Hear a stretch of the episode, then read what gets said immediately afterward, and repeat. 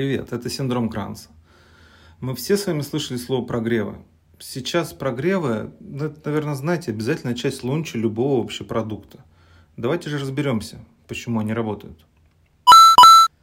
На самом деле прогревы вы знаете давно, еще с детства. Возможно, вы помните мультик «Тайна третьей планеты», там про Алису Селезневу. После него вы тоже наверняка отчаянно захотели летать на космическом корабле и собирать редких зверей для московского зоопарка. Скорее всего, с этой гениальной идеей вы пришли к родителям. А дальше все было очень интересно. Чтобы стать космонавтом или биологом, нужно знать звезды или, соответственно, животных. Потом вы сами случайно увидели в книжном магазине красочную энциклопедию про космос, ну или про животных.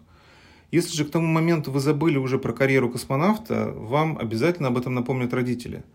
А помнишь Алису? У нее, скорее всего, тоже была вот именно такая энциклопедия. Ну, конечно же, вы захотели. Конечно же, вы захотели стать или космонавтом, или, соответственно, биологом. И вы стали читать, увлеклись. Э, в этот момент было здорово, если родители также были вовлечены в этот процесс э, или управляли им. Ну, а потом, конечно же, доклад в школе про черные дыры и покорение Луны. Вы молодец, вам всем хлопают, а вы, соответственно, представляете себя Алисой. Так вот, это был прогрев. Тогда еще не было даже такого слова, а прогрев уже был.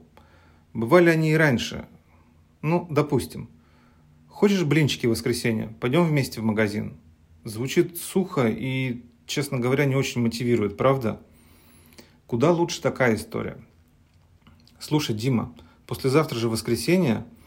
Э, знаешь, как будет классно, если мы утром с тобой проснемся, а уже пахнет блинчиками.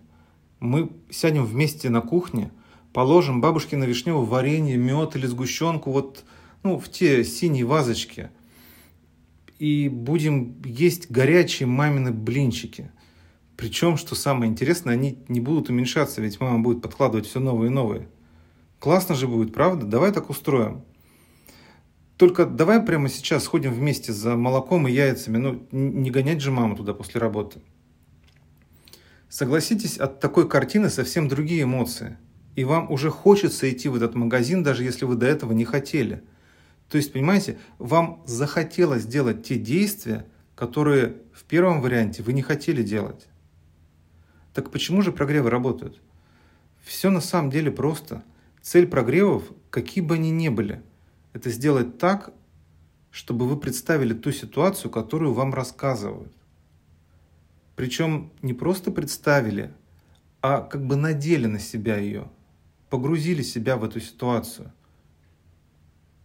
Помните, вот как вы одевали тот уютный осенний свитер толстой вязки в детстве? Кстати, такой я недавно видел в Заре. Свайпайте вверх для перехода на сайт. Ну, то есть, понимаете, да? Вам должно быть некомфортно в том положении, где вы сейчас находитесь, и вы должны отчаянно хотеть в то положение, о котором вам рассказывают. По большому счету, так работают все прогревы сейчас в Инстаграме и вообще, в принципе, в интернете. Но здесь есть один важный момент. Важно не слишком убеждать свою целевую аудиторию, что то место и время и окружение, где они находятся сейчас, оно плохое. Ну, то есть не то чтобы плохое, может быть, некомфортное, но не сильно в это их погружать. То есть не сильно как бы не сильно делать черно-белыми краски сегодняшнего дня, давайте так это назовем.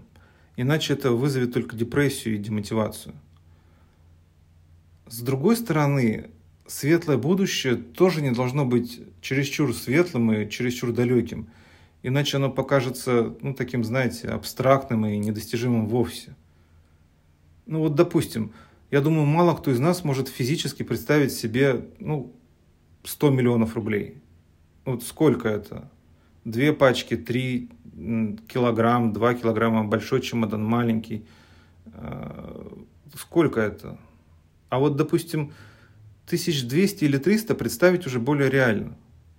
И самое главное, более реально, куда ты их потратишь, потому что 10 миллионов надо уже как бы думать. А 300 тысяч может каждый потратить прямо сейчас ну, в своей голове.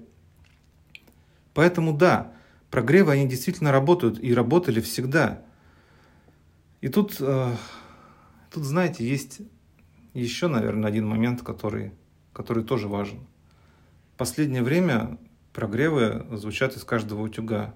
И у нас с вами уже потихоньку начинается вырабатываться на них иммунитет. Об этом мы поговорим с вами в следующем выпуске. Меня зовут Дима Кранц. Остаемся на связи. Пока.